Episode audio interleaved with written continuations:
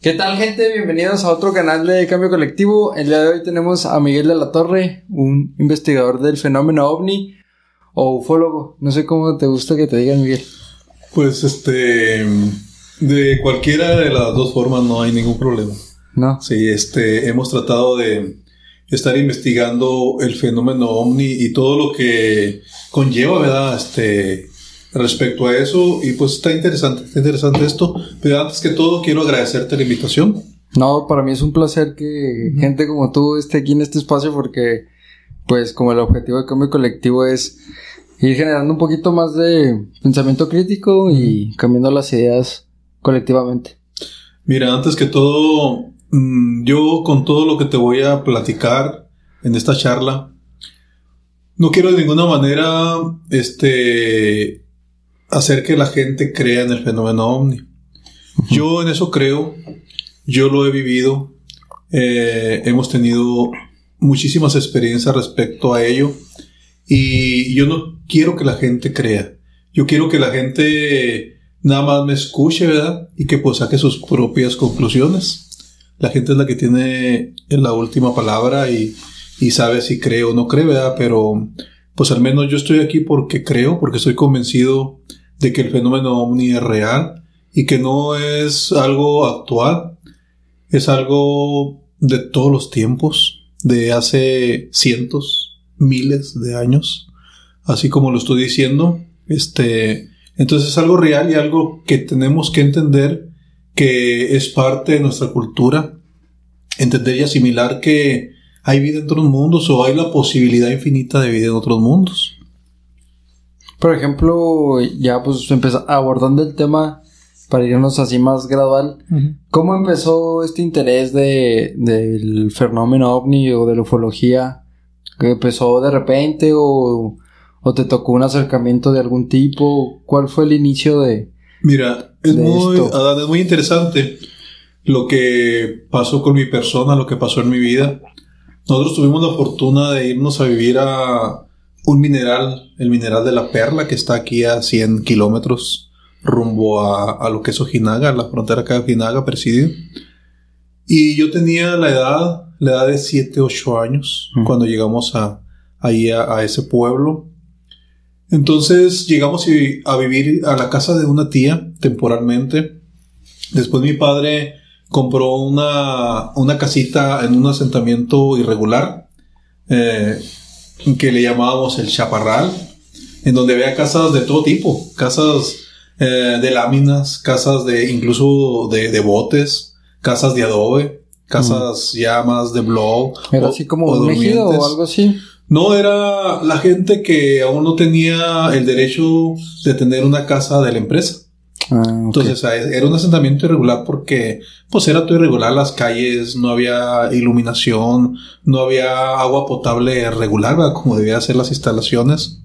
Y llegamos a vivir ahí. Entonces tuvimos la fortuna, y digo fortuna porque vivíamos en el límite del famoso chaparral, de tal forma que en el traspatio a 30 metros pasaba la vía del ferrocarril, que diariamente salían hasta tres o cuatro este, trenes que llevaban el mineral en ese tiempo en góndolas y le llevaban de La Perla hasta Coahuila, ¿no? Hasta Coahuila, hasta Monclova, de hecho. Sí, hasta Monclova, Altos Hornos de México. Bueno, era tal la oscuridad que había en el traspatio que un día, un día salí yo al patio y observé un objeto.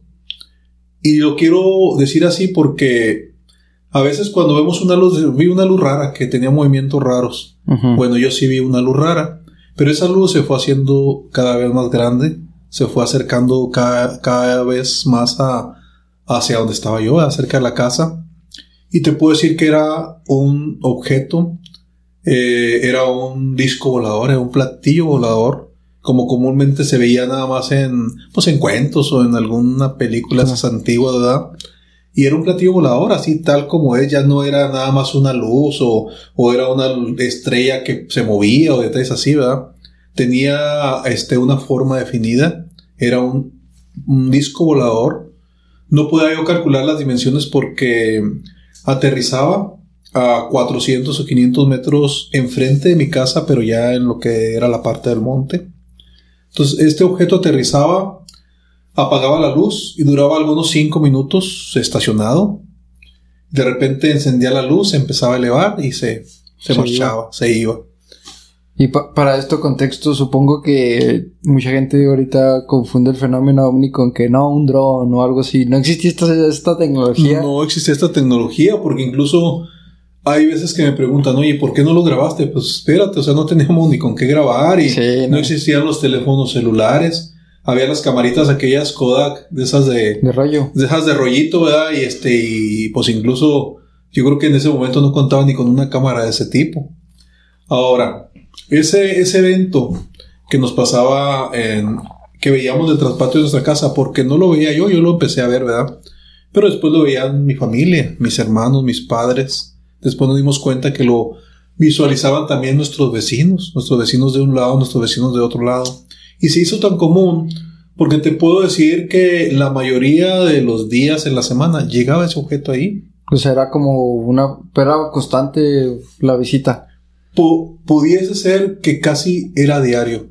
Mm. Claro que no a diario salíamos a observarlo, pero cuando yo estaba ya en la secundaria, les platicaba yo a mis amigos, Oigan, es que allá por donde yo vivo, este, aterriza un platillo volador. No, estás loco. Eh, no estás contando mentiras. Los invito a, mi casa a las 8 de la noche y nos vamos a estar en el traspatio y vamos a esperar a que esto ocurra. Y ahí nos estábamos a veces una hora, dos horas y siempre en eso de las 9 a las 11 de la noche. Pasaba llegaba el objeto, subía por el costado de un cerro, el cerro de la Cruz, que es un cerro grande, una montañita grande del pueblo, Muy, eh, subía por un costado del, cerro de la Cruz. Cuando llegaba a la parte más alta del cerro, se perdía porque le daba la vuelta por atrás y ya no lo veías, ya se te, se te borraba y ya no lo veías, pero al los dos, tres minutos aparecía del otro lado, entonces ya bajaba por el otro costado del cerro y era cuando quedaba exactamente enfrente de mi casa en el monte. Ah. Lo vimos muchísimas veces, no te puedo decir cuántas, pero fueron cientos de veces las que vimos ese objeto aterrizar y siempre aterrizaba en el mismo lugar. ¿Y nunca te dio por ir a ese lugar? Sí. De hecho, este, posteriormente íbamos en el día, ¿verdad? Obviamente íbamos en el día a ver qué se veía, si se veía algún rastro de alguna planta apachurrada, quemada o qué sé yo, ¿verdad? Nunca vimos nada raro. O, sea, todo en orden siempre. Todo en orden, o sea, todo en orden. Igual ahí pues existía, no había mucha vegetación, es una zona muy desértica, había mezquitas nada más. Pero a mí me llamaba la atención porque ese objeto siempre aterrizaba en el mismo lugar, porque era el mismo lugar. Sí, al menos la misma dirección. A lo mejor había ocasiones en que aterrizaba un poquito más retirado o más cerca, pero siempre era la misma dirección. Mm. Sí, entonces de ahí empecé yo a, pues a preguntarme, a preguntarme qué era aquello que yo veía. O sea, pues era algo raro, no era un avión, no era un helicóptero, no era una, pues algún objeto de navegación que con, conocido. Este, pues, ¿qué es esto? ¿Qué es esto? ¿Qué es esto? Posteriormente, un día, eso, eso ocurrió a partir de que yo tenía entre 10 y 11 años de edad. Mm. Entonces yo estaba pues prácticamente pequeño, pero lo vi hasta que nos venimos de, hasta que dejamos de vivir en esa casa, que ya nos retiramos de ahí, a una casa de la empresa y luego ya nos salimos del, del pueblo, me fui a la Ciudad de México a estudiar y pues ya no supe más. Pero un día, cuando todavía teníamos esos, esas, veíamos ese objeto, un día se quedó la ropa tendida y eran las 10 de la noche, recuerdo perfectamente este, que mi madre me pidió que descolgara la ropa que había dejado en el tendedero. Y me dijo, oye, mi hijo, este, hay una ropa que queda en el tendedero, ¿por qué no sales y la, y la traes, verdad? Y la metes a, a casa. Porque ya todos estaban ya recostándose. Incluso, este, yo andaba ya ahí con un short y todo, ya me iba también a, a, dormir, ¿verdad? Ya las últimas, ¿no? Ya para sí, acostarse. No, sí, madre, claro que sí. Y salgo yo al, al, al patio, al traspatio, a descolgar la ropa. Y cuando estoy descolgando la ropa, haz de cuenta que de repente se me hace la noche como si fuese de día. Mm. Y yo volteo, volteo, y encima de mi cabeza, aproximadamente a unos 30 metros de altura, estaba aquel objeto Aquel objeto que teníamos muchísimas veces de haberlo visto a 400, 500 metros de retirado de nosotros. ¿Lo tenía arriba de usted? Estaba arriba de, eh, arriba de mí. Y ahí pude yo calcular este, más o menos el diámetro, la dimensión de este objeto. Yo siempre les he dicho que es un objeto que medía 20 metros de diámetro. Estaba grandísimo. Era mucho más grande que la casa. Entonces a mí no me dio miedo porque yo estaba acostumbrado a verlo. Claro que pues va retirado, ¿verdad? Pero me quedé, no pude hablar, o sea, no sé si estaba emocionado, no sé qué tenía, pero que, que me hubiese agarrado alguna temblorina ahí de miedo, no, obviamente no. Ni gritar ni nada. Ni gritar ni nada. Entonces yo lo, me quedé observándolo y me quedé así impactado. Haz de cuenta que casi como la película decía, bueno, pues de repente esta cosa me va a llevar Ajá, sí, eh, que sí, te va a al interior, sí, me va a abducir. Y este, cuando ya pude, como que ya controlé un poco la emoción y empecé a gritarles a mi familia. Este, salgan, aquí está este, el ovni, les decía, aquí está el ovni arriba de la casa. Y cómo me escucharon, escucharon mis gritos y todos salieron, todos, todos, mis hermanos, mis padres, salieron como pudieron, este, pues enredados en una toalla, una media cobija ahí y observaron todo lo que yo estaba observando, o sea, no lo vi yo nada más. Sí, que dijera, no, este está Ándale, loquito o ándale, algo así. Exactamente. Todos lo vieron, lo vieron suspendido ahí, estacionado a 30 metros de altura encima de la casa. Empieza a descender el objeto. Desciende en un ángulo de 45 grados y ahí cerca, a 200 metros de la casa, había un campo de béisbol. Mm. Entonces, haz de cuenta que baja y aterriza en el campo de béisbol. No. Pero cuando nosotros estamos todos así impactados, emocionados viendo aquel, aquel evento, volteamos hacia un lado y nos damos cuenta que la familia del lado, ¿verdad? También todos, o sea, muchos de la familia lo están observando. Pues así como cuando hay un evento en el barrio algo así. Ándale. Y luego volteamos hacia el otro lado y hay un chorro de, De personas observando lo mismo que nosotros. No te puedo mentir, pero de- debemos de haberlo visto más de 30 personas, ese evento. Como unas cinco familias salieron a... Así es. Entonces un señor que Dios le salud, ¿verdad? Este, don Chilo, que era el mecánico de ahí del barrio, eh, y era una de las personas pues, más mayores, ¿verdad? Nosotros pues, estábamos, estábamos eh, pues adolescentes, ¿verdad? Jovencitos. Y él hace la punta y dice, ¿saben qué? Vamos a ver, ¿qué es eso? Y se encamina. Ah, había una vía alterna a, a la vía donde pasaba el ferrocarril diariamente. Y se encamina por la vía y todos nosotros vamos siguiéndolo adultos y niños Niños. y jóvenes y de todo, vamos detrás de él, oye. Y muy, muy este, pues especial ahí medio chusco porque avanzó este señor y nosotros junto con él, avanzó algunos 30 metros. Te digo, el campo de béisbol estaba pues más retirado y avanzó como unos 30 o 40 metros y de repente se frena porque él iba haciendo la punta. Y dice, no, ¿saben qué? ¿Quién sabe que sea eso? O sea, no va a ser algo malo, se salga de control, nos pase algo malo. Vámonos para la casa.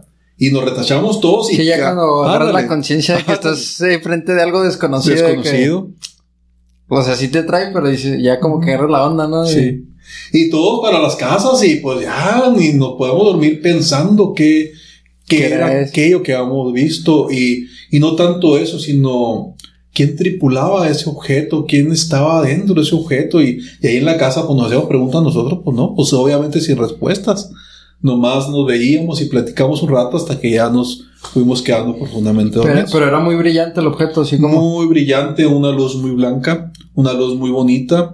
Yo siempre he dicho que es una luz como si fuera una luz de partículas, como que ves muchas partículas de luz. Mm. Por ejemplo, llegando aquí al tema, en ese momento, este, pues eh, seg- según los documentales y todo, había muchas pruebas de aviones de espionaje. ¿Para qué quisieras que los aviones de espionaje, a lo que cuando cuestionen eso, no, que era un avión de espionaje o algo así? ¿Para qué quisiera un avión de espionaje llamar tanto la atención? Así es. Esa es una de las respuestas. Al contrario, pues van a andar ocultándose Ajá. o sí, detalles de esos. Bueno, ya sintetizando un poquito más, sigue pasando el tiempo, sigue transcurriendo el tiempo. Si un día mm, serían las 3, 4 de la madrugada, estaba, esto es bien interesante lo que te voy a platicar. Este, estábamos obviamente profundamente dormidos. Yo dormía en la misma cama con mi hermano mayor que yo, Ramón. Y él dormía para el lado de la pared y yo dormía para el lado del pasillo. Entonces hubo algo que me hizo a mí despertar. No era común que yo despertara pues, a, esas, horas, ¿verdad? hasta la hora que me tocaba levantarme. Ya en ese tiempo estaba yo en la secundaria. Levantamos a las 6 de la mañana y entramos a las 7 de la mañana en la secundaria. Mm. Y este, serían las, entre las 3 y las 4 de la mañana. Algo me hace despertar y despierto y voy en el borde de la cama, al pie de la cama. Yo todavía no entiendo si ese ser estaba parado sobre la cama o estaba abajo de la cama, pero estaba en, el pie de la cama, al pie de la cama. Entonces lo tenía yo a dos metros de distancia. Entonces haz de cuenta que despierto y lo veo. Y en mi desconocimiento, este, pues yo lo que pienso era que es un ángel, porque haz de cuenta que yo estaba viendo un ángel.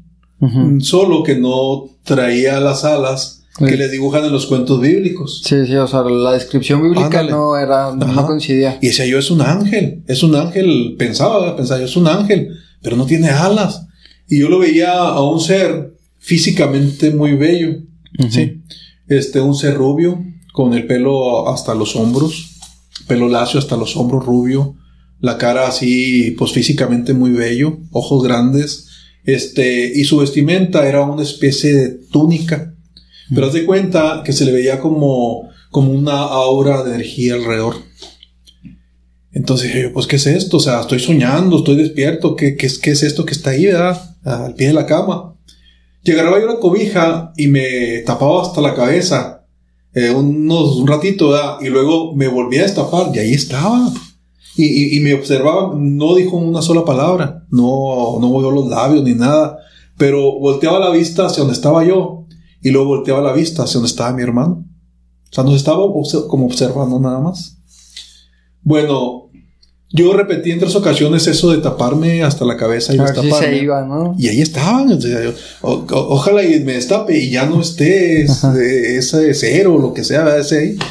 Y este, y la tercera vez que me tapé, recuerdo que ya no me destapé, pero tampoco me dormí, me quedé despierto. Mm. Sí. O sea que lo que yo viví esa noche no fue un sueño. Yo me quedé despierto. Se levanta mi madre, ya eso de las cinco y media. Se levanta mi madre y me levanto detrás de ella. Y mamá, este, ¿qué trae, amigo? Pues él hizo raro que me levantara detrás de ella, porque siempre ella se levantaba y se ponía a hacer ahí un desayuno para antes de que nos fuéramos a la escuela o antes de que mi padre se fuera al trabajo y este y nunca nos levantábamos uh, inmediatamente enseguida de ella. Entonces me dice, ¿qué traes? ¿Qué te pasa, hijo? Digo, oye, mamá, se me apareció un ángel. Mm. Obviamente, pues no me creyó. Me decía, no, no, no, no, espérate, soñaste. No, mamá, ahí estaba un ángel ahí en el borde de la cama, ahí estaba al pie de la cama. Y no me creyó, no, soñaste, soñaste y de ahí no pasó. Me vuelvo a acostar y a los 20 minutos se levanta mi padre y ahí voy detrás de él también. Papá, ¿sabes que se me apareció un ángel? Así, así, mira, y tenía, era así, de esta forma, de esta altura. Yo calculo que medía ese ser aproximadamente dos metros de altura. Estaba muy alto porque la cabeza casi, casi llegaba al techo, casi le rozaba al techo. Y obviamente mi padre, este tampoco me creyó. Nadie me creyó. Sí, ni mi padre ni mi madre, que fue de hecho a los únicos que les, platiqué y les comenté lo que yo había vivido. Sí. ¿Y su hermano no, no vio nada? ¿No se despertó? ¿No, mi sintió nada? No, mi hermano no se despertó. Sí. Bueno, yo siempre viví con eso. Ahí me di cuenta yo que había algo más de lo que el ojo humano o de lo que al ser humano nos han transmitido a través de las generaciones o nos han enseñado, nos han tratado de enseñar que hay algo más, ¿verdad? Algo más. Eh, que otra, otra realidad. Otra realidad. Por ejemplo, en esa descripción que me da, yo, había, yo he leído sobre una raza alienígena que le llaman los humitos, que tiene la descripción exacta que usted me dio. Pero pues ya sería meternos en un arroyo y así. Si quiere ahorita abordamos ese tema de los que si hay alienígenas buenos y malos, etcétera. Todo eso. Y luego después de ahí se va a Ciudad de México, o sea, termina la prepa ahí en Hércules, en, la Perla. En la Perla. Bueno, mira. Después de eso, pues yo ya empiezo obviamente a tener más edad y me, me pongo a documentarme, a leer, me, me, me causa mucho, pues me da mucho interés el conocer más qué es lo que está pasando. Sí. Luego me doy cuenta eh, y asimilo que lo que yo vi no fue un ángel. Que lo que yo vi, pues es un ser de otro lugar y que físicamente es un ser existente. Mm. Y que ellos vienen de otras, de otros mundos, de otros planetas, de otras galaxias, como lo entendamos, ¿verdad? Inclusive de nuestro mismo sistema solar o de sistemas solares fuera del nuestro. Entonces ya me intereso en eso y sí me doy cuenta que pues es un ser extraterrestre para acá pronto. Y es cuando a mí este, me, me da el interés de, pues, de estudiar lo que es la ufología y de aprender más de ello. O sea, yo no he estudiado en sí un curso de ufología ni nada, sino que lo que yo he aprendido lo he aprendido a través de las vivencias que yo he tenido. Y he tenido la fortuna de que me han invitado pues, a muchos lugares a compartir esas experiencias. Mm. Y este, pues ya después de eso, yo terminé la secundaria en, ahí en La Perla. Me fui un tiempo a la Ciudad de México a estudiar a un colegio de ciencias y humanidades de la Universidad Autónoma de México a nivel preparatoria todavía. Mm. Después regreso, regreso de nuevo a La Perla y este, y pues sigo teniendo experiencia respecto a lo mismo. Ese tipo de contactos, o sea, por ejemplo, cuando ves un objeto, es un contacto de un tipo, tengo entendido, y luego hay del segundo tipo y del primer tipo. ¿Cómo sí, sí, mira, de hecho hay hasta, bueno, así están catalogados hasta el séptimo tipo. Sí. Okay. Pero cuando ves algo extraño, algo raro que no sabes ni qué es y que se pasa un objeto, bueno, ese es un, un contacto del, del, primer tipo. Okay. ¿sí? Ya cuando tienes una experiencia un poquito más fuerte, que dices tú, espérate, o sea, eh, lo que estoy viendo no es nada más una luz, o sea, es algo que tiene forma definida y, y estoy seguro de que... Como cuando se le paró a usted del ovni. Ándale, ese ya es un contacto de segundo tipo. Okay. Y cuando ya ves tú un ser o tienes ya una relación directa o una abducción, ya se va ahí al tercer tipo, al cuarto tipo y ahí te vas. Depende este, la relación que tengas tú con ese evento. ¿verdad? la, la capacidad de conciencia, ¿no? Que tengas en ese momento también. Sí, de hecho sí. Este, y es muy interesante, es muy interesante lo que ocurre porque puede llegar a tener ya contactos ya mucho más fuertes de cuarto, quinto tipo, este, que ya a lo mejor tengas una abducción, que a lo mejor te transmitan algo interesante o te pongan un chip en tu cuerpo mm. Y que tú puedas a través de ese chip o a través de esa relación estrecha que tienes con esos seres comunicarte, de poder comunicarte con ellos de tener mensajes psicográficos, de tener mensajes telepáticos, de que te, lleguen ideas a tu mente y de repente las, esas, esas ideas las lleves ya a una realidad, las hagas realidad y a tu carajo, ¿y dónde salió esto? O sea, a lo mejor te llegó un mensajito por acá y, y lo pusiste a la práctica y resultó algo importante. Yo siempre les he dicho que los grandes científicos o la gente que ha descubierto, no sé, una vacuna contra alguna enfermedad, eh, o que ha inventado un celular ya de esos modernos, un iPhone o algo así, no es tecnología de aquí de la Tierra. Hay intercambio de tecnología con civilizaciones más preparadas que nosotros. Y luego viene la pregunta y me dicen, bueno, pero ¿por qué Estados Unidos como primera potencia mundial o algunos otros países, ¿verdad? De primer mundo, o sea, ¿por qué no aceptan esta realidad? Digo, pues porque es muy fácil. En el momento que Estados Unidos diga, hay alguien superior a mí, haz de cuenta que su poder de todo tipo, tanto económico, armamentista, de todo, queda reducido a la nada. Sí, es como la relación del amo y el esclavo. Así es. A la hora de que haya, hay un, hay un amo mayor, de cambias de amo. Exactamente. Entonces eso a veces la gente no lo entiende y dice, ¿por qué? O sea, si ellos saben que aquí hay vida. Más inteligente o, si no más inteligente, al menos con muchísimos más cientos de años o millones de años, este, eh, mejor que nosotros en todos los niveles.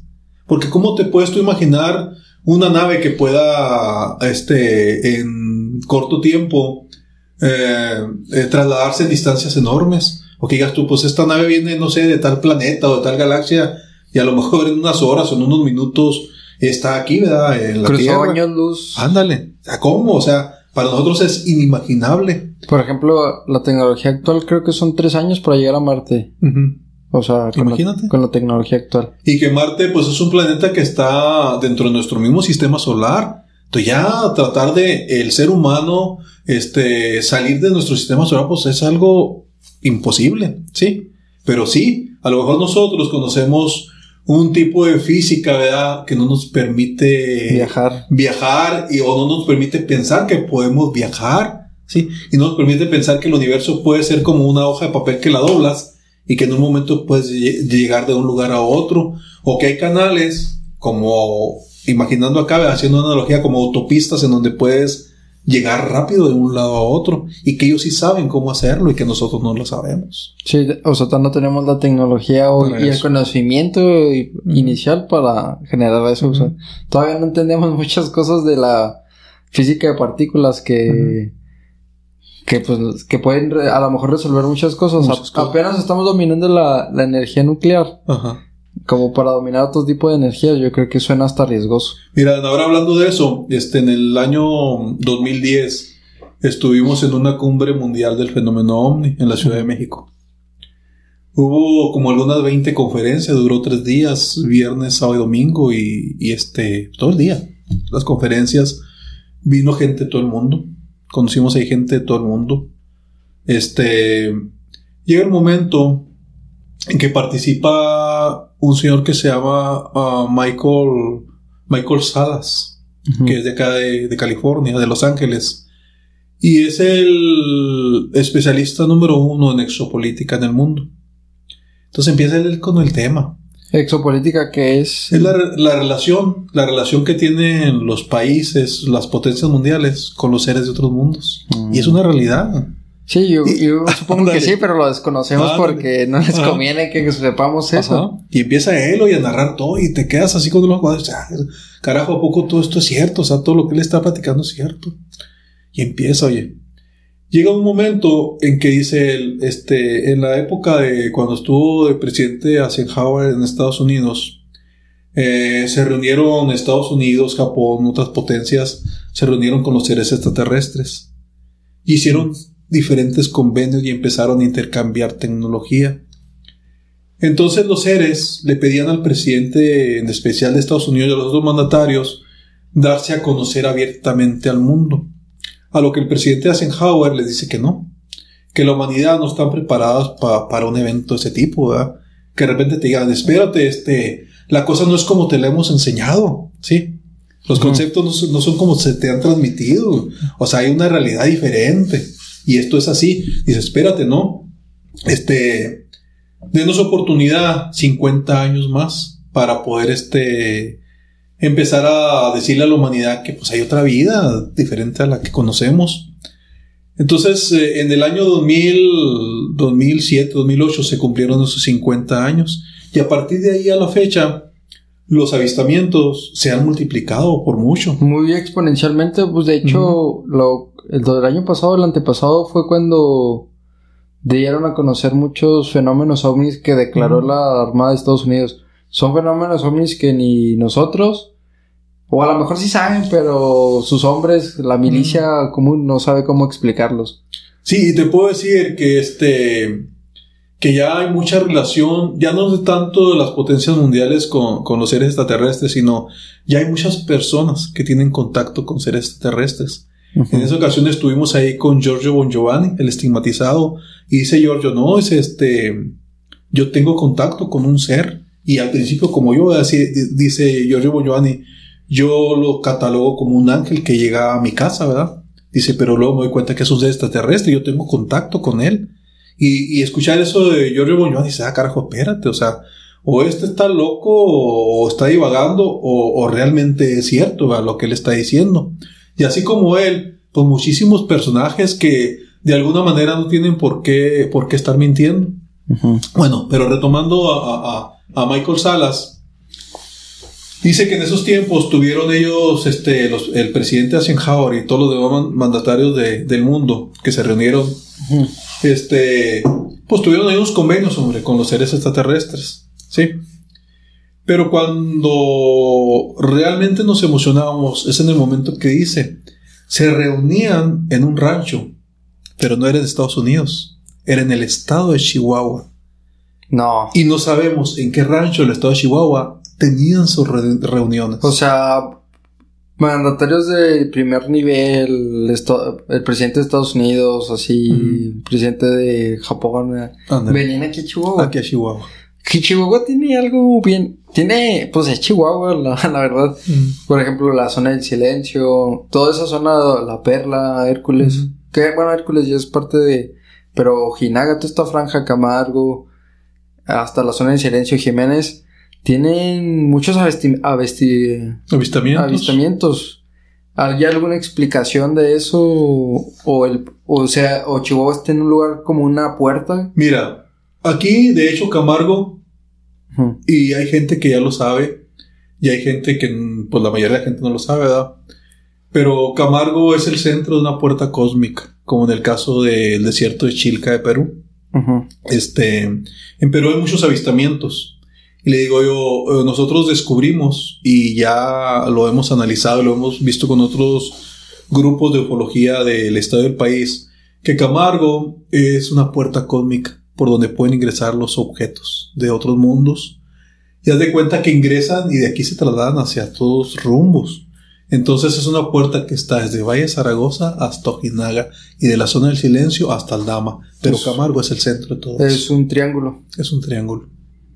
Y está muy interesante. Entonces, este, no sé si sepas, ¿verdad? Que aquí hay un lugar cercano en donde fue propiedad de un expresidente de México, sí. el, señor Miguel Alemán. Sí, Miguel Alemán. Sí, muchos, mi abuelo me platicaba cuando veo, o sea, en su momento que, que muchas, pues, figuras públicas de Camargo cuando llega el presidente se desaparecían y se iban al rancho dos, o tres días. Ándale, entonces, ¿cómo te puedes tú imaginar? Yo conozco esa casa. Yo no, no, no entré ahí por cuestiones de investigación. Yo entré por cuestiones de trabajo. O sea, tuve la fortuna y he estado en tres ocasiones en esa casa. Entonces dices, ah, carajo, o sea, ¿por qué el expresidente de México, Miguel Alemán, construyó este palacio acá en el monte? O sea, ¿por qué en Camargo? ¿Por qué en Camargo? Alguien le tuvo que haber proporcionado ese terreno, pero algún interés este, adicional tiene que haber a eso. O sea, ¿por qué lo construye allá a medio monte, allá en el desierto, donde pues hay puro, no hay ni vegetación, no hay agua, no hay nada? Pura gobernadora y mezquites. Exactamente, lagartijas y todo eso, ¿sí? Entonces te, te, pones a pensar y dices, bueno, pues como casa de retiro estaba toda porque a lo mejor acá venían ya sean sus fiestas, ¿verdad? Y, y se la pasaban tranquilos o qué sé yo, nadie lo molestaba. Pero luego te vas metiendo a la historia y te das cuenta de que en ese rancho estuvieron presidentes de Estados Unidos. Y que en aquel tiempo, en los años 50, ¿verdad? Este, hay gente que asegura o asevera eh, haber visto a, a, presidentes de Estados Unidos aquí en Camargo, porque se, se venían aquí y se tomaban su whisky en una cantina. Sea, Miguel Alemán, su gente y, y la gente que lo visitaba ahí. Ahora entras ahí y te das cuenta que hay regalos de, de, los presidentes de Estados Unidos, que hay regalos de mandatarios de Japón, de gente que estuvo ahí y que, que, tuvieron que venir a hacer ahí esa parte. ¿Sí? Sí, o sea, hay lugares hasta más bonitos, aunque suene, suene a lo mejor medio despectivo. Hay lugares más bonitos que el desierto de Chihuahua y a lo mejor hasta más interesantes y más política, geopolíticamente más, mejor ubicados, pues. Bueno, pues toda esa zona es zona de avistamientos. Ahí se ven los objetos voladores, inclusive hay gente que los ha visto de día. Eh, en el libro de abducción, que fue el primero que salió a la venta en el 2008, este, ahí relato yo lo que ocurrió en esos ranchos, ¿verdad? En esos ranchos y, de la abducción de, don Fernando Sánchez. En paz descanse y este, y se saca, ah, carajo, entonces, ¿por qué ocurren todavía en la actualidad todas estas eventualidades? O sea, ¿Por qué ocurren pues esos avistamientos o, o quizás todavía haya contactos o haya abducciones y hay un gran número de este de anécdotas de gente que ha vivido cosas especiales en esas áreas. Sí, de hecho ah, me han platicado a mí unos pescadores que una vez les tocó ver una especie de esfera que salió de la Colina y de Boquilla, de la presa La Boquilla, y así que te quedas tú, ah, pues, ¿por qué? ¿Qué tiene de especial este lugar? Y pues ya nos diste la respuesta de... Bueno, ahí te va. Ahora, la pregunta. Dice Michael Salas. En la reunión la llevaban en un rancho en el estado de Chihuahua. Cuando termina él su, su conferencia, su plática y todo, nosotros lo abordamos porque había 5 o 10 minutos de descanso entre conferencia y conferencia y le platicamos que nosotros hacemos investigaciones en un rancho de Chihuahua, bla, bla, bla, y le platicamos todo. No, hombre, pues se le abrían los ojos así a mano poder, dice, ese es el eslabón que me está faltando. Y lo que usted me está platicando, dijo, seguramente es en el rancho donde se reunían los seres eh, extraterrestres con, con los demás mandatarios de los países. Entonces, pues eso no lo sabemos, ¿verdad? Este es una especulación nada más pero pudiera darse el caso que sí. Tiene muchas coincidencias. Muchas coincidencias. Ahora, hace tiempo a mí me llegó una información de una persona de un país allá europeo que tiene contacto con seres extraterrestres. Y a él, en los contactos que tiene, le revelan los lugares en donde permanecen estos seres, los lugares donde tienen ya sus, por sus ubicaciones intraterrenas En, en, el país de México. Resulta que Coahuila, el estado de Coahuila es el que cuenta con más seres eh, dentro de dentro de ahí de, del área de Coahuila. Pero en Chihuahua me llama la atención que nos hablan que hay un lugar en la en el desierto de Samalayuca. Mm en donde habitan. Y ahí, fíjate, curiosamente han visto objetos salir dentro de la arena. O sea, son puertas que abren y salen los objetos y se van. Entonces, en el interior de ahí puede haber este, seres que están, que permanecen ahí, que habitan ahí, que viven ahí.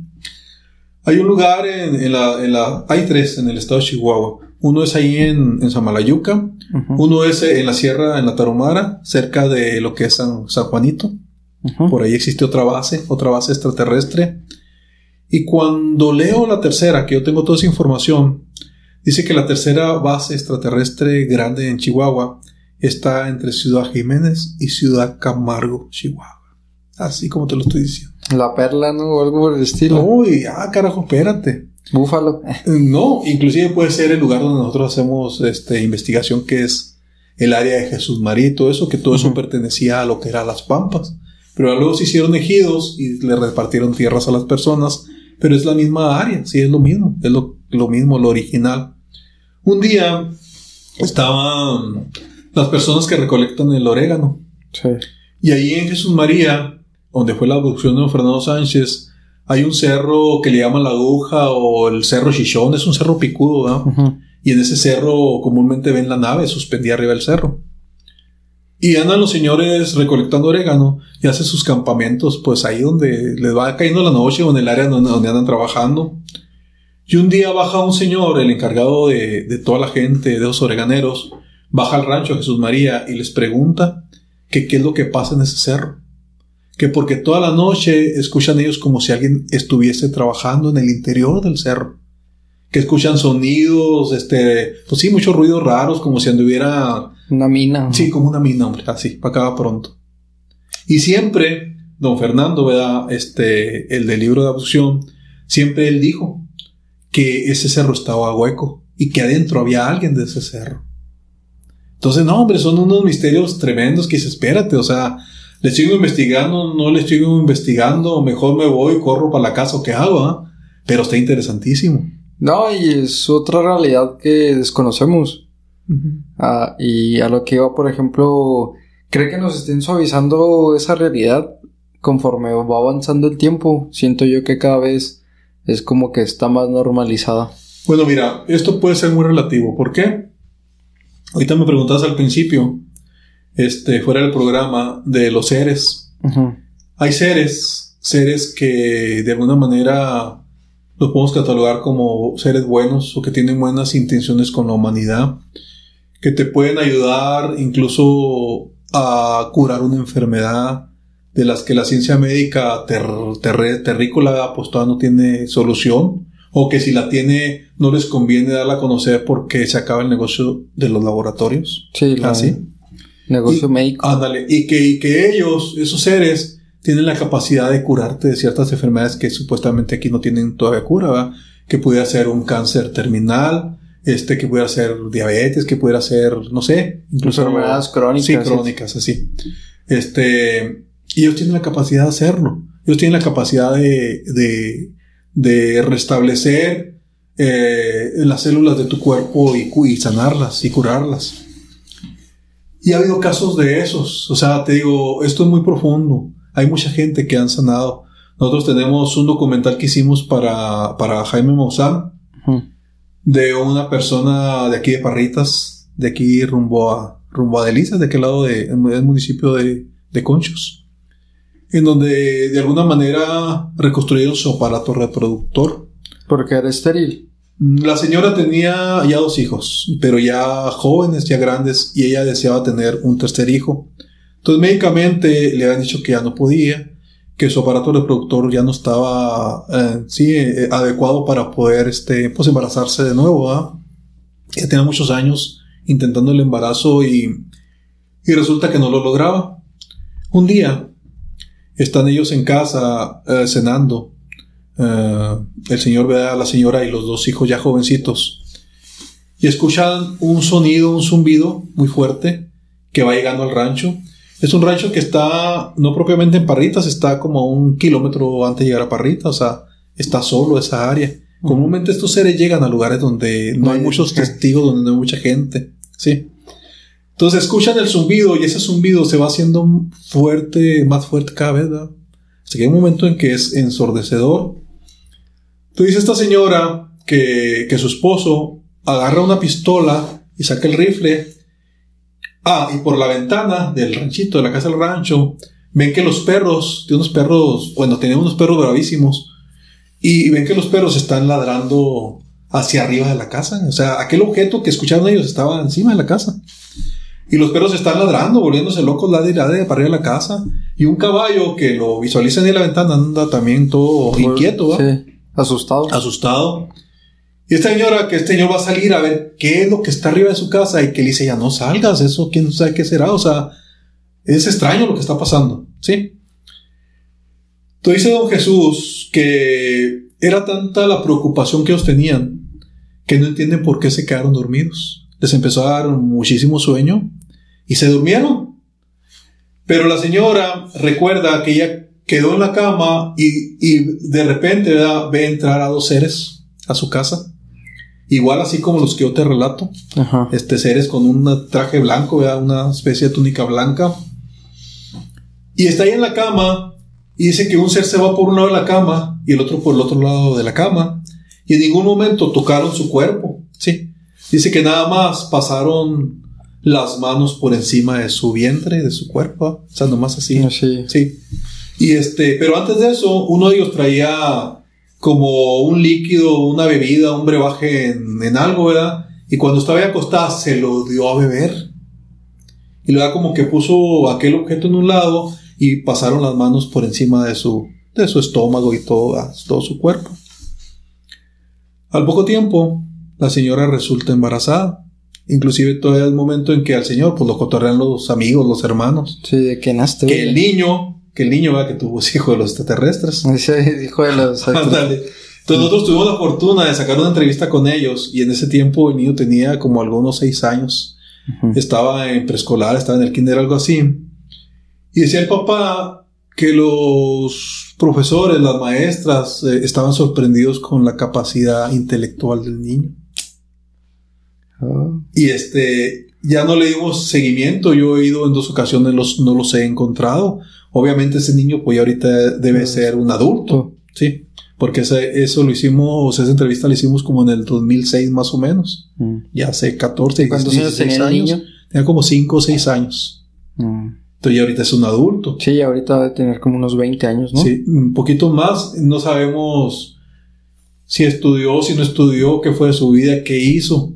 Pero en ese momento, este, bueno, relataron a detalle todo lo que, lo, que les había pasado. Ah, resulta que de repente, ya después de que pasó todo eso, ellos escuchan ese zumbido que habían escuchado en un momento. Cuando lo escucharon, dicen que eran como entre las ocho y media, más o menos, ocho y media, nueve, cuando estaban cenando, que ya era un poquito tarde para cenar, pero se quedan profundamente dormidos. Empiezan a escuchar otra vez el sonido, el zumbido, pero que se va retirando, se va alejando. Y se levantan todos y se empiezan a ver unos a otros y oye, ¿qué, o sea, ¿qué fue eso? Verdad? Pero se percatan que son las 5 o 6 de la mañana, o sea, ya estaba amaneciendo. O sea, de que se durmieron y ya no se levantaron. Tuvieron una pérdida de tiempo ahí de algunas horas. ¿Qué pasó en todas esas horas? La única que recuerda lo que le pasó a ella es la señora, ¿verdad? Oh. Sí.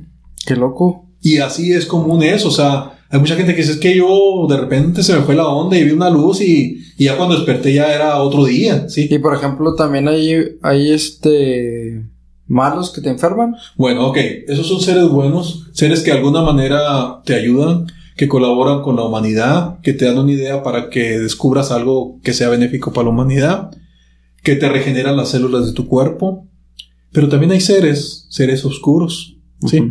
Eh, que llegan y a lo mejor te roban la energía, a lo mejor hacen experimentos genéticos contigo, ¿sí? Con el ser humano y experimentos genéticos con, con animales, ¿sí? Con vacas, con caballos, con borregos, con gallinas, ¿sí? Mm. Se llevan tejidos, se llevan sangre, este, entonces sí tiene que estar uno muy alerta porque no todos los seres con los que te puedas topar van a ser seres que van a tener alguna intención buena para tu persona, ¿sí? Sí, es como que hay una... Pues a lo mejor para ellos está bien, porque a lo mejor tienen otra moral o no sabemos, pero para nosotros es algo como complicado, no dañino. Sí, así es. O sea, y por ejemplo hay razas de, de estos seres, por ejemplo, una que me menciona y que recuerdo mucho pues son los humitas, ¿no? Con esta característica medio caucásica, altos, la vestimenta así como tipo túnicas. Y luego Pues, están los hombres verdes que describen mucho y luego que los reptilianos y El, todo eso. el más común, ¿verdad? Que pues es este el ser gris, ¿verdad? Que cabeza grande, ojos rasgados, que de hecho esos ojos no son sus ojos, es una lente que, que utilizan como para protegerse de, pues de la luz, de la luz que hay acá.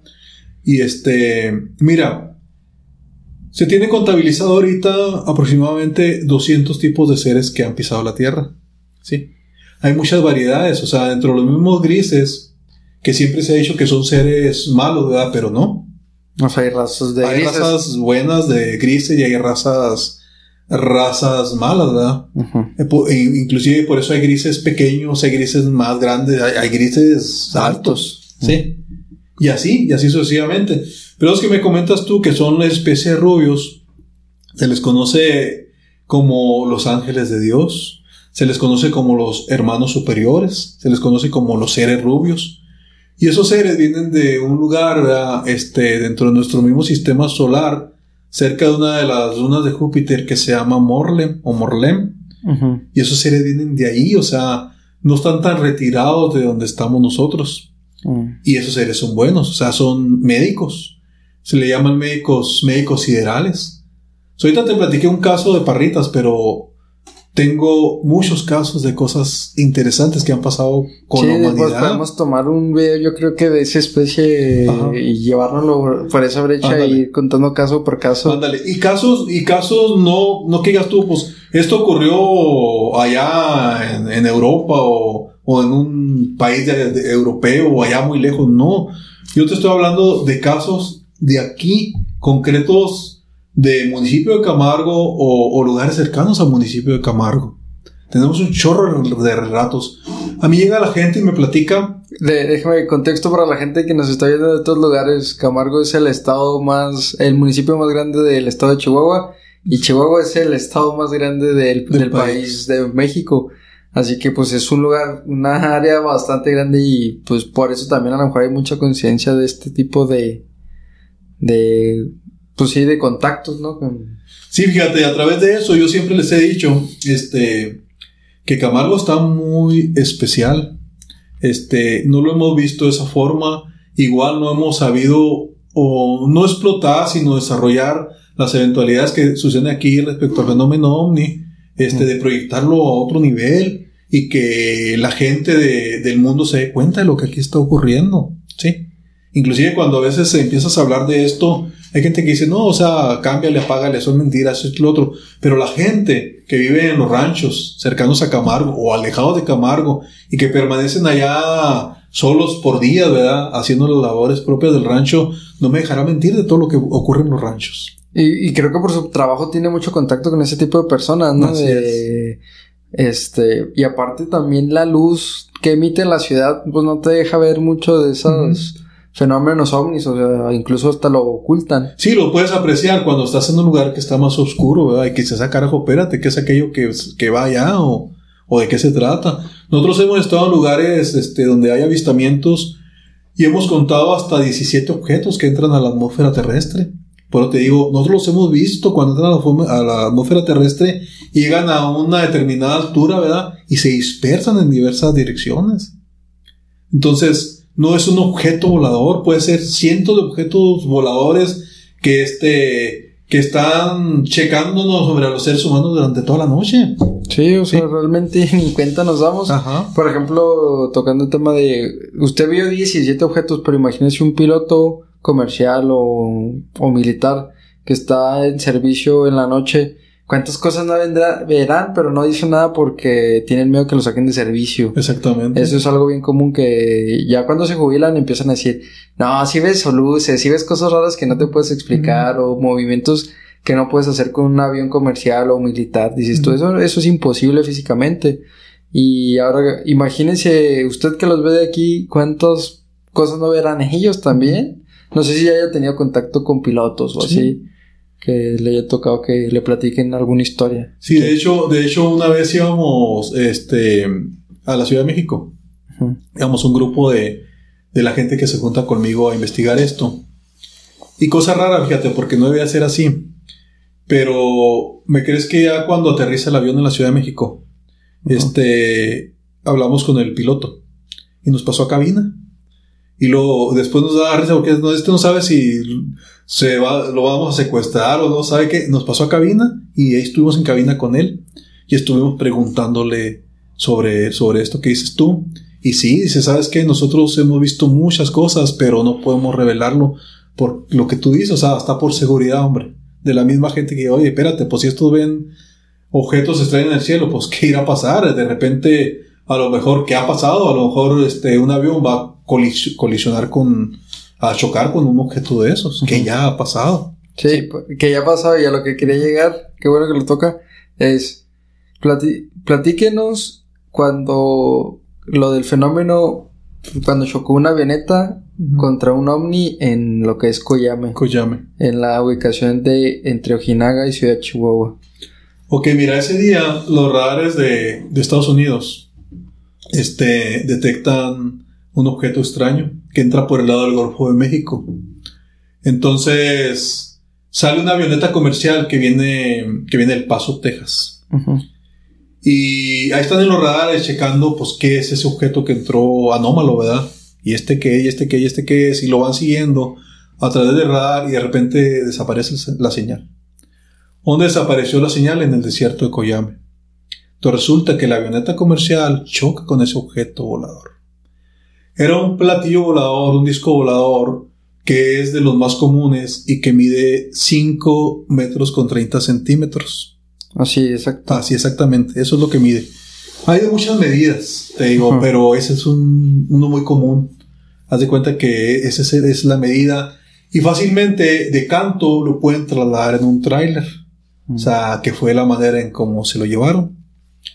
Entonces la historia dice que llega el ejército mexicano y llega a resguardar el área y pues a investigar qué fue lo que pasó, ¿verdad? O a ocultar evidencias como lo han hecho en muchísimas ocasiones. Y está el ejército mexicano acordonando el área y llegando cerca de donde está ahí el, choque de esa avioneta con ese objeto volador.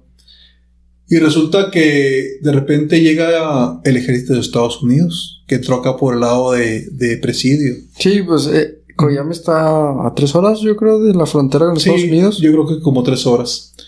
Y entra el ejército de Estados Unidos, eso no piden permiso. No, si, si, tú vas de aquí para allá, pues olvídate, pero si viene de allá para acá, no. Esos pasaron como Pancho a su, a su casa. A su patio. O sea, sí, a su patio. Y entraron, y resulta que cuando llegan al lugar en donde está ese evento, se dice que eh, el las personas del ejército mexicano están todas muertas. O sea, las encontraron muertas, según ellos, ¿verdad? que posiblemente una radiación que emitió aquel objeto las mató o que algo pasó ahí, pero las encuentran muertas. ¿sí? Y estas personas de Estados Unidos agarran el objeto y lo suben en un tráiler. Yo me imagino que tuvieron que utilizar pues alguna grúa para subirlo al tráiler y se lo llevaron precisamente por Ojinaga hacia Estados Unidos. O sea, eso es real. Nosotros anduvimos. Y cerca de Ojinaga, como a cuatro horas, hay una base muy grande que es Fort Bliss. Es una base militar. Yo creo que si él no es la primera, es la, es de estar en el top 10 de las más grandes. Sí, de las más importantes de, Estados, Unidos. Y no se sabe realmente dónde lo ocultaron, dónde lo llevaron, pero se lo llevaron. Sí. Entonces nosotros anduvimos en el año 2005 en esa área de Coyame. Fue cuando anduvieron con los de cazadores de ovnis, ¿no? Del tercer milenio de Jaime Mozart. Anduvimos ahí con, con ellos, este, pues investigando y haciendo preguntas, investigando, preguntándole a la gente. Llegamos nosotros, eh, era temprano, no sé, llegamos a las 9 de la mañana a Coyame. Y preguntamos por, por personas adultas que hubieran vivido aquel evento, o que tuvieran algún conocimiento de eso. Y nos mandaron a un lugar ahí del DIF, en donde tenían una... Estaban festejando a las personas de la tercera edad. Había un mm. convivio. Coincidencias. Sí, coincidencias. Entonces llegábamos y este Rubén Villatoro, que, que era la persona, una de las personas que venía de México, pues les pregunta, somos del tercer milenio y queremos saber si alguien este, se acuerda de algo que pasó aquí, de cuando chocó la avioneta con el, con el platillo volador y que no sé qué. Más de cinco o seis personas levantaron la mano. Yo me acuerdo, yo me acuerdo, yo me acuerdo, yo le quiero platicar de los señores de... en ese momento. en ese momento. Entonces la persona que estaba organizando ese convivio nos retira y nos dice, ¿saben qué? Este, como en una hora se termina el convivio y ya pueden venir a platicar con quien quiera platicar con ustedes, ¿verdad? Vayan por ahí mientras, este, hasta a desayunar y de hecho nos fuimos a desayunar. Vayan a desayunar y ahorita regresan. En una hora terminamos y ya para que platiquen ya tranquilamente con la gente que quiera relatarles algo. Nos vamos, ahí estábamos todos este, inquietos porque ya queríamos regresar a, a ver qué nos platicaba. Cuando regresamos al lugar donde estaba el evento, ya no había absolutamente nadie. Estaba cerrado el lugar. Pues, ¿qué pasó aquí? O sea, como si... Como que ya saben que vámonos, ni platique nada.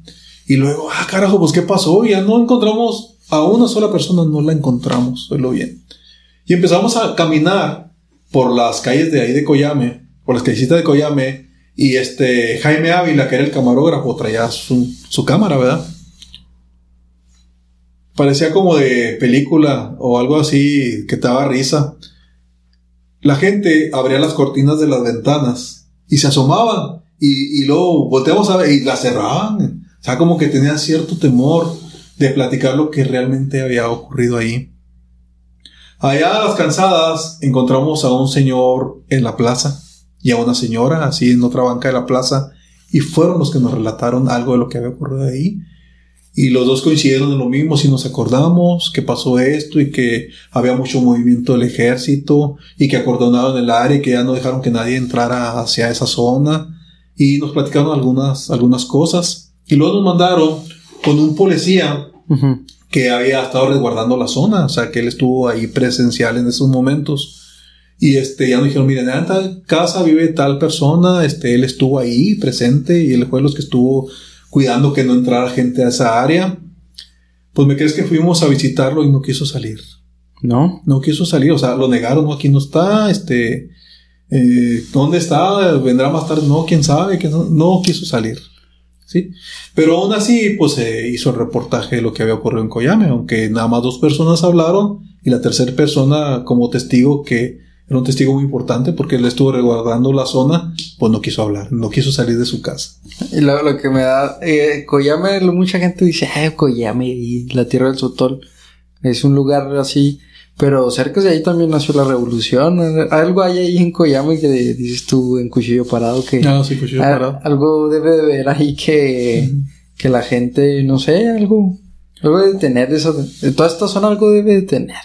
Algo debe tener de... De, de hecho, algo tiene de, de interesante, algo tiene de enigmático. Sí. Igual así como cuando habla de zona del silencio que... Pues que hay mucha energía electromagnética que hay mucha atracción ahí que atrae este la basura espacial, que atrae pues los fragmentos de, de meteoritos, ¿verdad? O sea, a mí me tocó una vez cuando era niño, como en el 2007, 2008, íbamos rumbo a Boquilla, pero ya era de noche, ingresó un meteorito Y así se ilumina todo así bien machín como si fuera de día. De día. Y aterrizó ahí cerca de la zona del silencio entre La Perla y, y Jiménez y toda esa área. Sí, es que la zona del silencio abarca, abarca una zona muy, muy grande, mucho espacio territorial. No sé si te acuerdas cuando Estados Unidos mandó una cápsula, un cohete a, a salir al espacio exterior. Ahí se estrelló en la Sí, y luego cuando regresa esa cápsula, eh, le supuestamente tenía que aterrizar en Nuevo México, en un área de Nuevo México.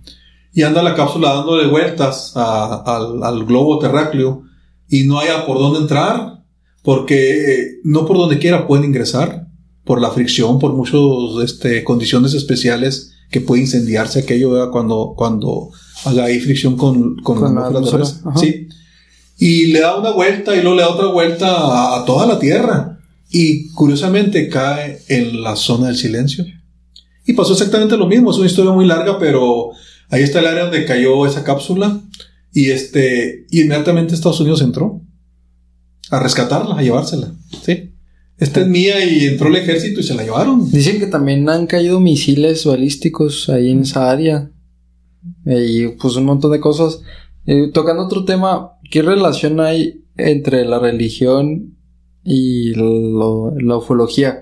Porque mucha gente menciona que Jesucristo fue fue pues alien Ujú. y la Virgen la Virgen María también. Este, me van a tachar muchos, mucha gente hereje, pero pues a mucha gente lo menciona y se platica mucho de este de este tipo de de cuestiones. Nos van a excomu- excomulgar. No, este. Mira, de hecho hay una relación muy estrecha de lo que es la religión o de lo que es el concepto de Dios con, con lo que es el fenómeno ovni. Ujú. Hay una persona, este, Juan José Benítez, de España, que lo dice así textualmente, dice, o sea, las Sagradas Escrituras es el libro donde más se habla de ovnis. No más que, pues igual, ¿verdad? Es como lo entendamos nosotros. Nosotros lo vemos como algo divino.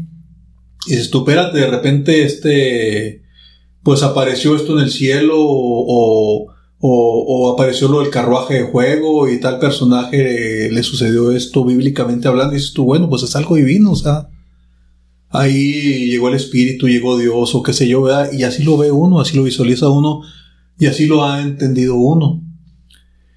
Pero si lo vieras de otro punto de vista, te das cuenta que realmente así es y el mismo hecho de que Jesús eh, este, lo aseveraba, ¿verdad? Y decía, mi reino no es de este mundo, o sea, no es de este mundo, pues es de otro mundo. O sea, es algo así claro, ¿sí? Pero nosotros no lo entendemos, o sea, ¿cómo te puedes tú imaginar que, que, que Jesús llegó de algún lugar, ¿verdad? Y pues se tuvo que ir a algún lugar, tan Sí. fácil como eso, ¿sí? No es de aquí, bueno, pues no es de aquí de este planeta, pues es de otro lugar. Y ya. Y es algo sencillo, o sea, no tienes que entenderlo mucho. Y luego dice, no, es que eh, mucha gente, ¿verdad? Este, que está muy metida en la religión, de cualquier tipo de religión, dice, no, es que no puedes tú hablar de esto y tener la es lo mismo, o sea, hay una relación muy estrecha Echa. de lo que nos han enseñado, de lo que sabemos del concepto de Dios, con lo que es el fenómeno ovni. Y te digo, o sea, el mismo Papa Juan Pablo II lo decía textualmente, o sea, si hay que entender y asimilar la infinita posibilidad de vida en otros mundos, o sea, no somos los únicos. Y, y creo yo que dejarías de ser una persona de fe si, si no crees en hay otra hay otro tipo de vida porque sería muy antropocentrista creer que somos la, la, la única cosa en el universo para ser para tener vida pues Sí, y a veces así, así lo creemos y decimos, no, ¿cómo, ¿cómo va a existir alguien más? Nomás somos nosotros, los de la Tierra. No, espérate, si dentro, de la mismo planeta, dentro del mismo planeta Tierra, imagínate cuánta diversidad de personas hay. y Sí. animales Y animales, y, y- y inclusive animales y formas de vida en las profundidades del mar que ni conocemos, Somos- ni jamás vamos a conocer. Sí. O sea, en la profundidad del mar puede haber una especie de pez, que de hecho lo hay, al tamaño de un edificio y al grueso de una, de una, lápiz de una navaja de rasurar. Entonces dices, ah, carajo, espérate, ¿cómo? O sea, hay formas de vida que dentro de nuestro planeta no conocemos. Imagínate la posibilidad de vida que hay fuera de nuestro planeta. Sí. Y tipo, y, especies que ni entendemos, incluso que se sigue descubriendo y descubriendo nuevas bacterias, nuevos insectos.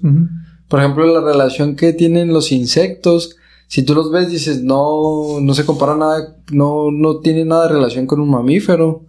Y pues no necesariamente los extraterrestres tienen que ser idénticos a nosotros. Exactamente, mira, y luego, ah, hablando sobre el mismo tema, poco antes de morir, el Papa Juan Pablo, Juan Pablo II, que pues es considerado un santo, pues una persona excelente como ser humano, este, pues muy espiritual y todo. Antes de fallecer, dio una declaración que también hizo un boom en toda la humanidad y dijo, estoy convencido de que los ángeles del ayer son los extraterrestres del hoy, de hoy. Ah, carajo, espérate. Y, si mucha gente no lo entiende o no lo sabe, ¿verdad? Eh, en el Vaticano hay un departamento que investiga esto, ¿sí? Y que ahorita no sé quién lo preside, pero en ese tiempo que estaba Juan Pablo II como papa, estaba un cardenal que era don, Conrado Balduzzi, ¿sí?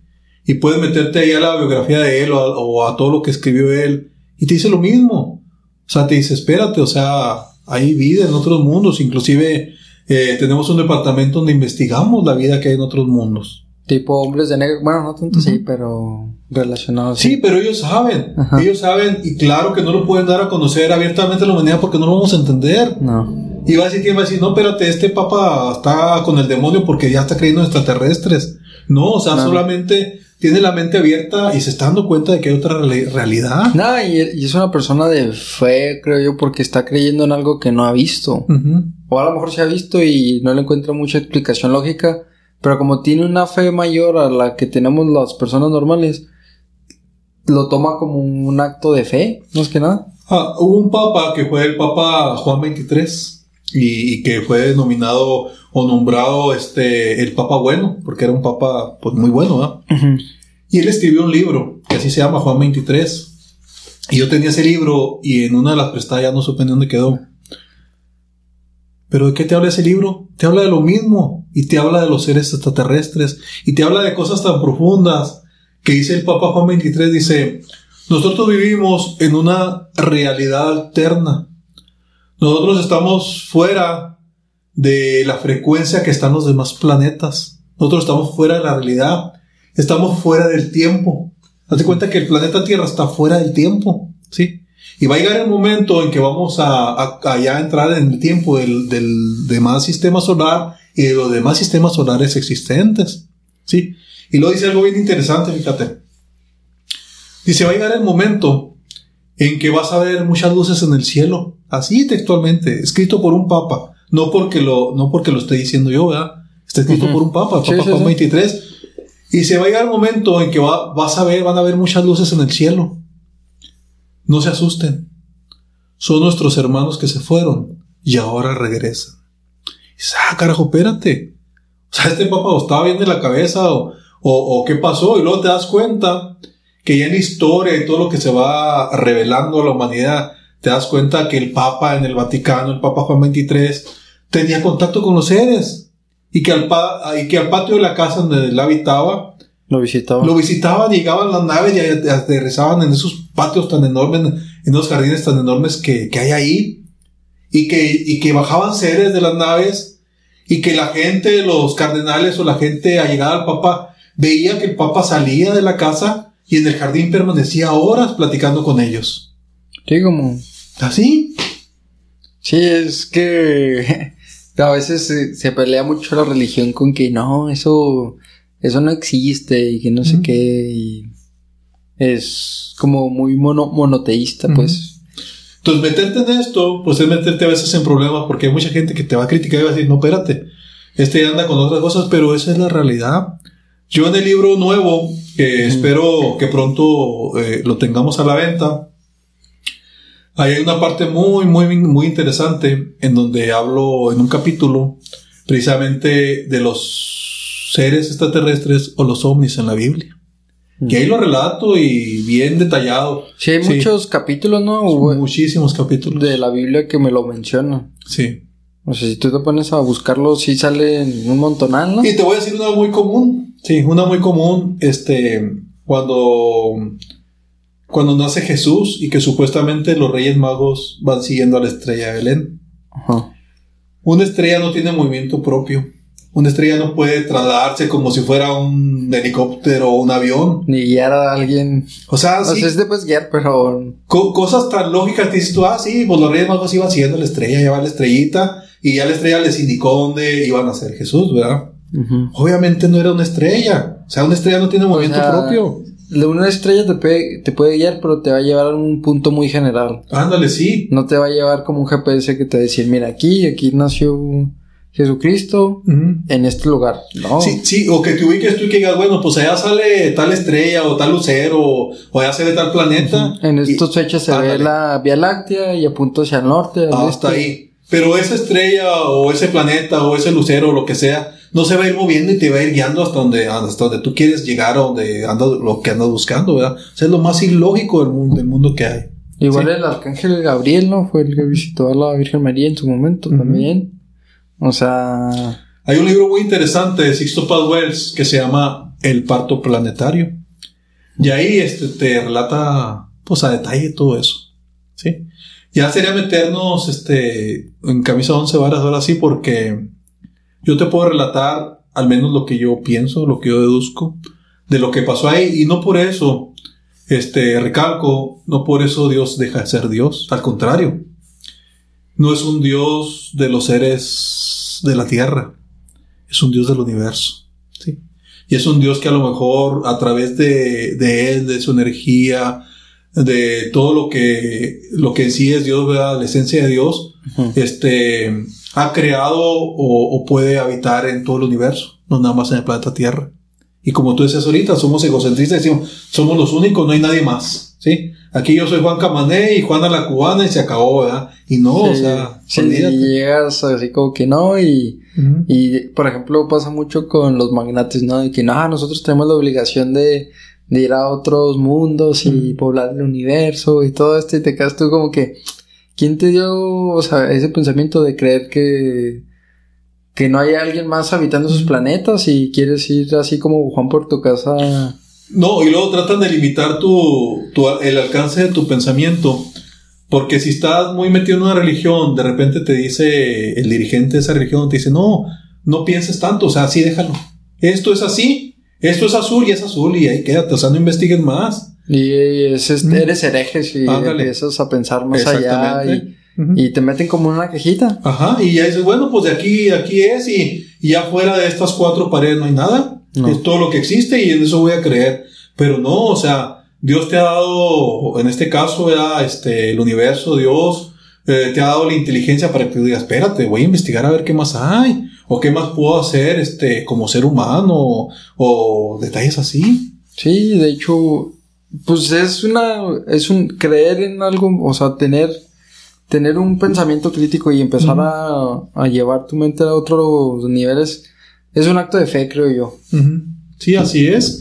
Y este, pues es un momento interesante todo lo, todo lo que es el tema relacionado al fenómeno ovni. Sí, si gustas para, no sé cómo andes de tiempo, para cerrar este, ¿qué consejo ¿O qué nos darías a la gente que nos gustaría investigar más sobre este, este tema?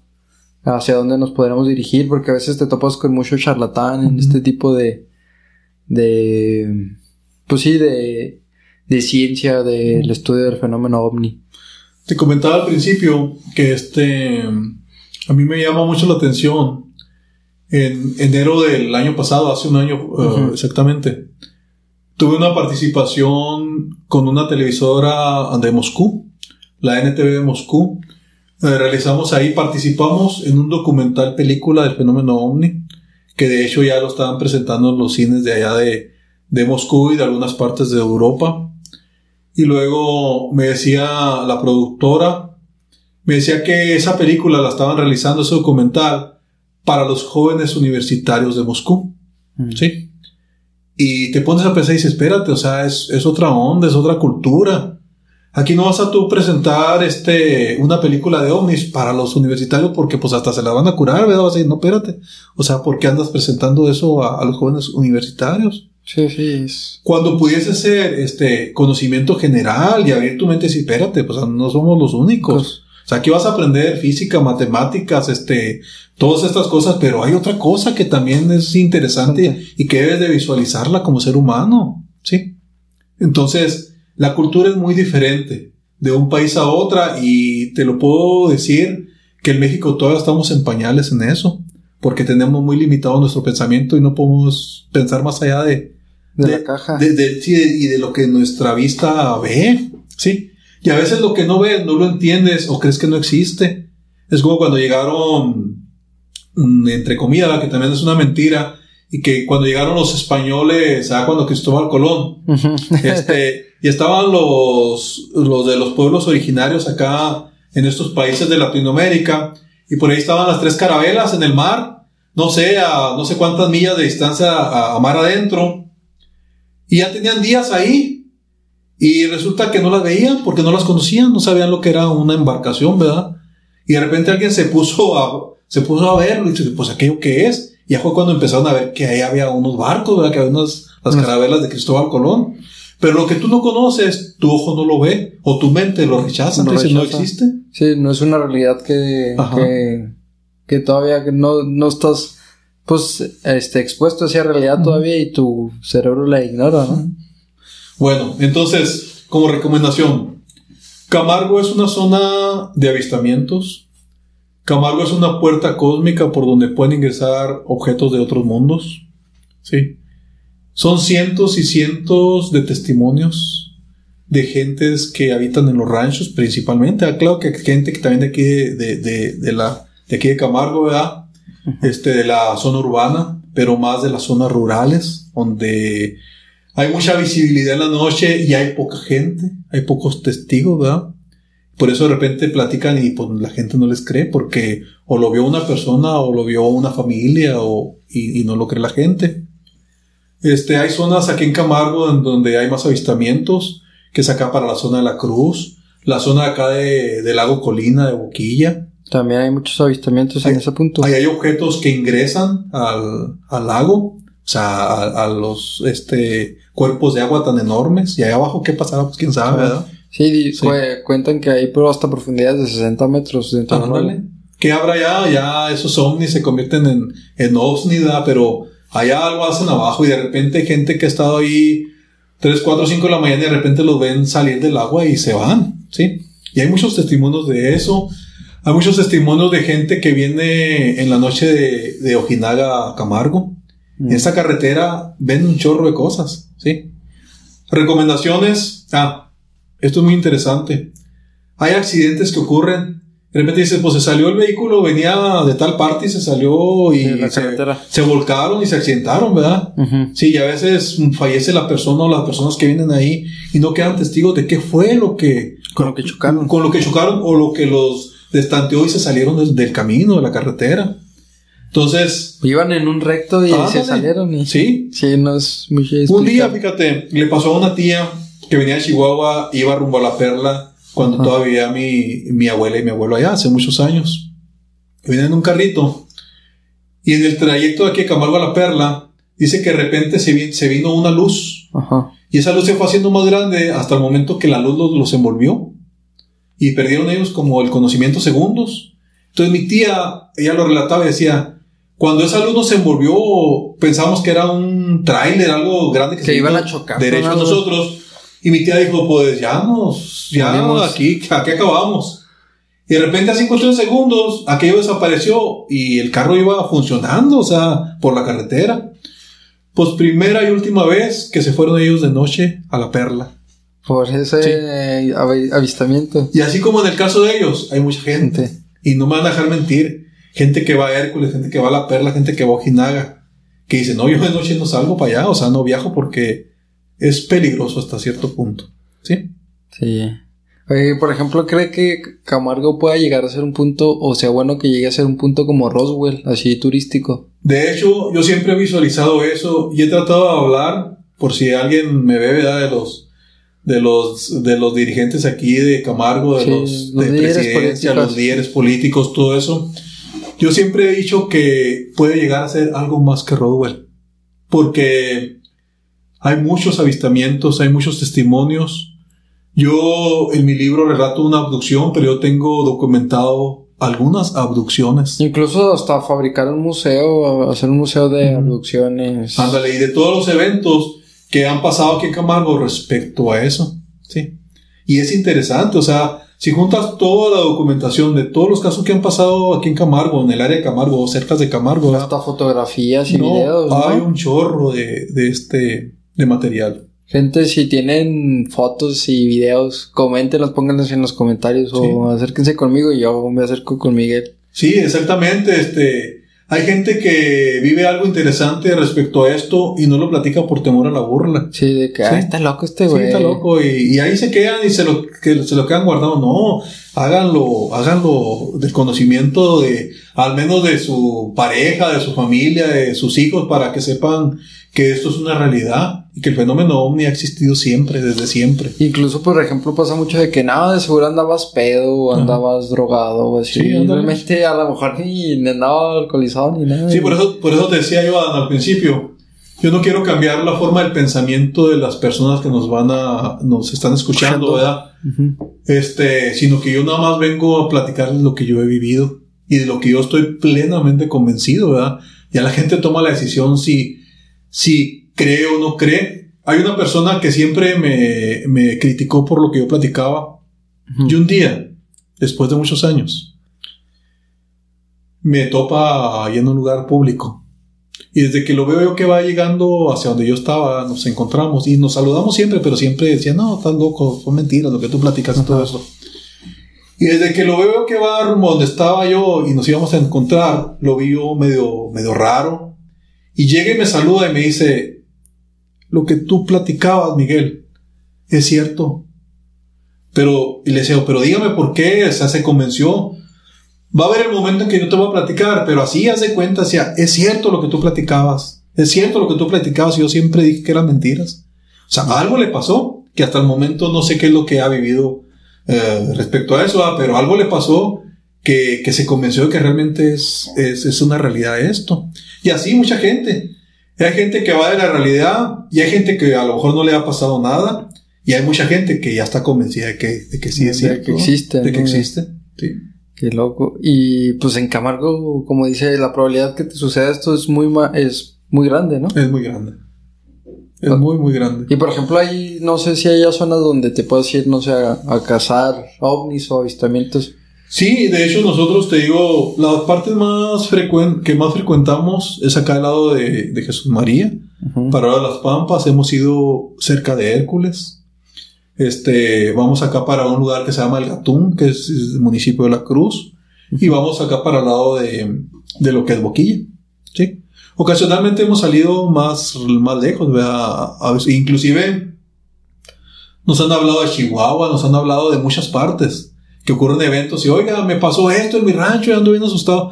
Pues espéreme, ahí hay un grupo en Chihuahua y se lo voy a mandar, o sea. Y por ejemplo, si es común que fallezcan vacas de repente, animales así de. Sí.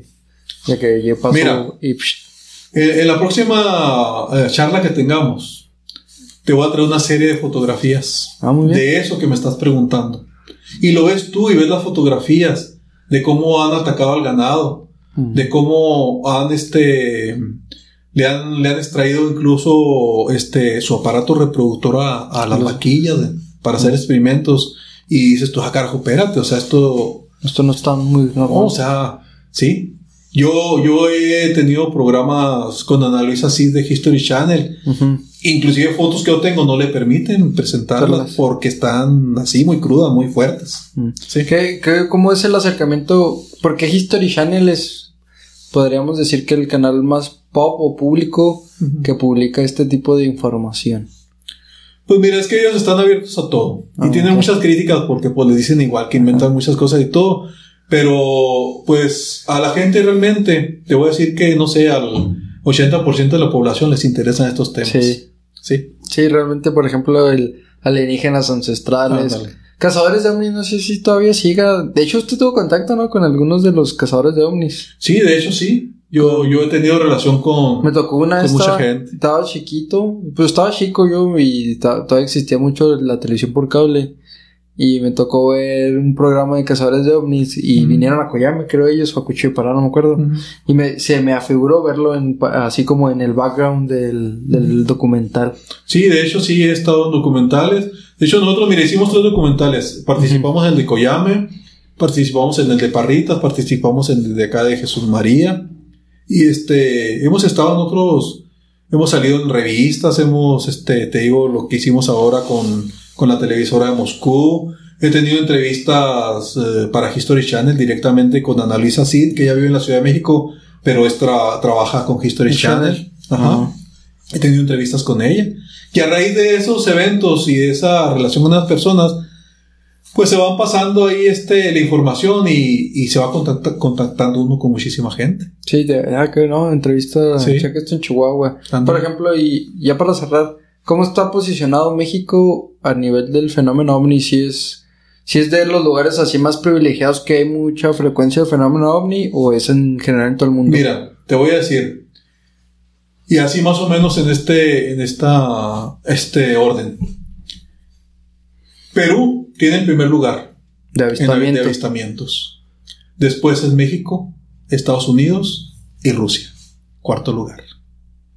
O sea, aquí hay más avistamientos que en Estados Unidos. Y eso se debe a No lo sabemos, eso siempre va a ser este, una incógnita. Puede ser, no sé, a la especie de energía que haya en esta, en esta No zona sabe. de México. Sí, este, no sé, puede ser a, a de cómo, de cómo se originó la vida y dónde. Sea, siempre se ha dicho que en México se originó gran parte de cuando inició la vida en nuestro, en nuestro planeta. Este, no sé, pueden ser líneas de energía que existan en nuestro planeta. No se sabe, hay muchas especulaciones, pero de que sí es el segundo lugar en el mundo, el país de México con más avistamientos. igual también se debe también pues mucha cultura milenaria, ¿no? Los mayas y todo eso. Sí, y que de hecho, si te vas a, si te vas a fondo, todos ellos tenían contacto con seres. Y, y luego me, me da risa porque, por ejemplo, ahora que salió la película de, de Black Panther, no sé si la vio, que sale el actor, este, se me fue el nombre, pero toca como que mucho ese tema de que, de manera, pues, de- del cómic, que toca el tema de que los mayas tenían ciertos poderes y ciertas capacidades extraterrestres, Ujú. por así decirlo.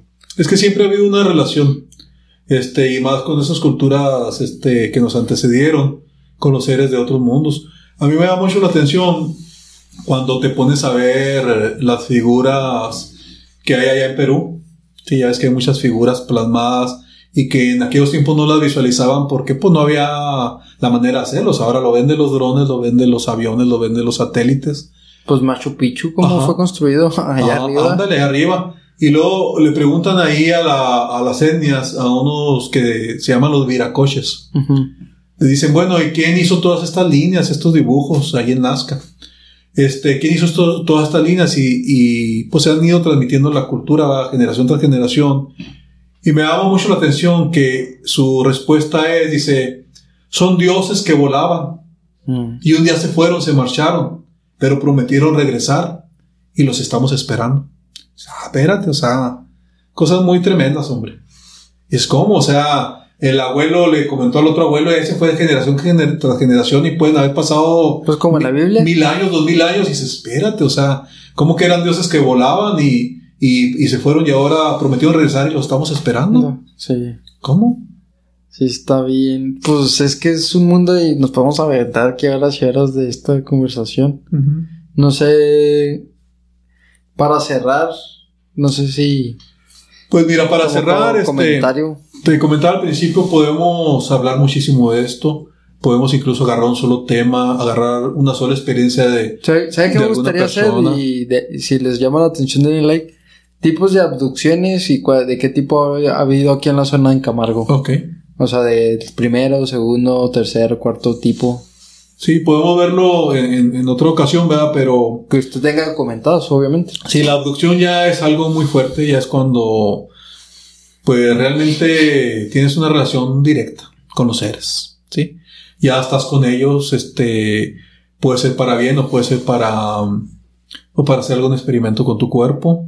Ya te suben, vea, este, abducción significa sacar fuera de, en este caso te pueden sacar afuera la atmósfera terrestre, te pueden subir en uno de sus objetos, de sus, naves, ¿verdad? Y llevarte a otro lugar. Y hay muchos casos, ¿eh? Y en Camargo tenemos por lo menos, por lo menos documentados unos cinco casos en el área de Camargo. Y eso que somos una localidad pequeña. pequeña. Esto, espérate, es increíble esto. Pues sí, ocurre. Y ocurre aquí en el área de Camargo.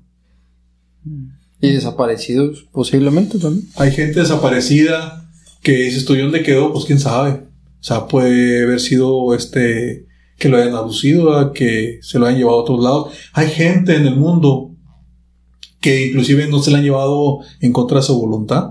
¿sí? que vamos, vente. Vámonos y, se, y te llevan y no, hombre, hay un chorro, un chorro de casos. Así. Qué loco. Hay gente que se va y de repente regresa, ¿sí? Pero ya se encuentran con una realidad muy diferente a cuando se fueron. Por el lapso de tiempo. sí, ándale, la relatividad del tiempo y llegan y ya no existe su familia, ya pasaron muchísimos años o detalles así de esos. Sí. Ah. Que bueno, es que es un mundo. Sí, si quieren, gente, denle like y podemos platicar de abducciones y pues llevarnos. Yo quería primero que nada en este video que nos dieras la oportunidad de conocerte y, platicar sobre, sobre esto que pasa aquí en Camargo. A mí me llamó mucho la atención y te, lo agradezco por la oportunidad. Y pues irnos introduciendo y luego ya a lo mejor tocar el tema, como te comento, de tipos de abducciones, que tengas documentados y luego ir platicando sobre más temas, las razas que hay de extraterrestres, porque me comentabas 200 razas. 200 razas, aproximadamente. Conocidas hasta ahorita, ¿no? Hasta ahorita. Y luego la, la exopolítica, sí, como, sí, sí lo mencioné bien. Sí, sí. La relación de los grandes mandatarios o grandes países con, con los seres. Con los seres y, y pues podemos hacer Sí, mucho, hay mucha tela de dónde cortar eh, con este tema. Igual este, a través de este medio yo invito a las personas que tengan alguna experiencia, que la quieran relatar. Nosotros siempre este, guardamos el nombre de la persona, nunca mencionamos fulano de tal, porque te voy a decir que hay gente muy conocida en Camargo que de repente te dice, oye, me pasó esto, o sea, ¿qué onda?